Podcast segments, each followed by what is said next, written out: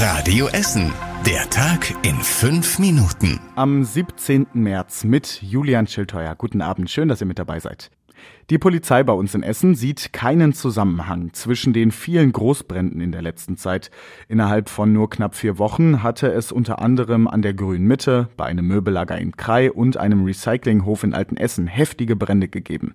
Zur Grünen Mitte hatte die Polizei gestern schon gesagt, dass es keine Hinweise auf Brandstiftung gibt.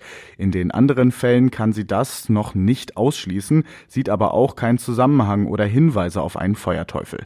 Sie spricht stattdessen von einer zufälligen, unerfreulichen unerfreulichen Häufung unterschiedlicher Brände.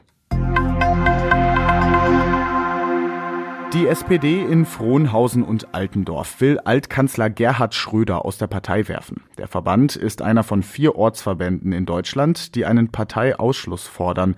Schröder war nach dem Einmarsch Russlands in die Ukraine und seiner guten Kontakte zum russischen Präsidenten Putin in die Kritik geraten.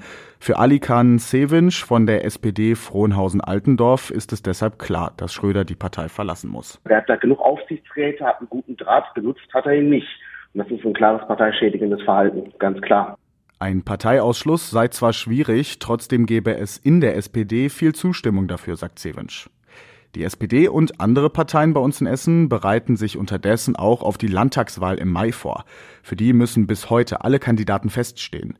Die größten Parteien haben ihre Direktkandidaten schon lange bekannt gegeben. Dabei sind viele bekannte Gesichter. Für die SPD tritt zum Beispiel Thomas Kutschaty im Essener Norden an. Er möchte auch neuer Ministerpräsident werden.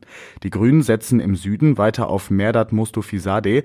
Er sitzt schon seit zwölf Jahren im Landtag. Es sind aber auch neue Kandidaten dabei, zum Beispiel CDU-Ratsfrau Jessica Fuchs im Norden und der Polizist Heiko Müller für die FDP im Osten. Alle Kandidaten der großen Parteien findet ihr auch nochmal zum Nachlesen auf radioessen.de. An den Kitas bei uns in Essen fallen Ende des Monats die PCR-Pooltests wieder weg. Das Land fördert sie nicht mehr, deshalb hat sich die Stadt dazu entschieden, zu den normalen Schnelltests zurückzukehren. Die stellt das Land noch mindestens einen Monat länger zur Verfügung. Wie es danach weitergeht, ist noch nicht genau klar. Die Stadt hatte erst Mitte Januar schrittweise die PCR-Pool-Tests an den Kitas eingeführt, weil die Ergebnisse viel zuverlässiger sind. Jetzt sieht sie aber auch in der Rückkehr des normalen Schnelltests, jetzt sieht sie aber auch in der Rückkehr zu den normalen Schnelltests etwas Gutes, so habe jedes Kind sofort ein Ergebnis und müsse nicht auf die Labore warten. Bei der Bahn gibt es in den Osterferien wieder viele Einschränkungen und Fahrplanänderungen. Die Bahn nutzt die Ferien, um vor allem im Ruhrgebiet und im Rheinland an mehreren Schienenabschnitten zu arbeiten. Dadurch gibt es zum Teil größere Einschränkungen im Regionalverkehr bei uns in Essen. Beim RE2 fallen zum Beispiel alle Halte zwischen Essen und Düsseldorf aus, beim RE14 die Haltestellen zwischen Essen und Bottrop. Insgesamt gibt es Einschränkungen auf 15 Verbindungen. Eine Übersicht dazu findet ihr auch auf radioessen.de.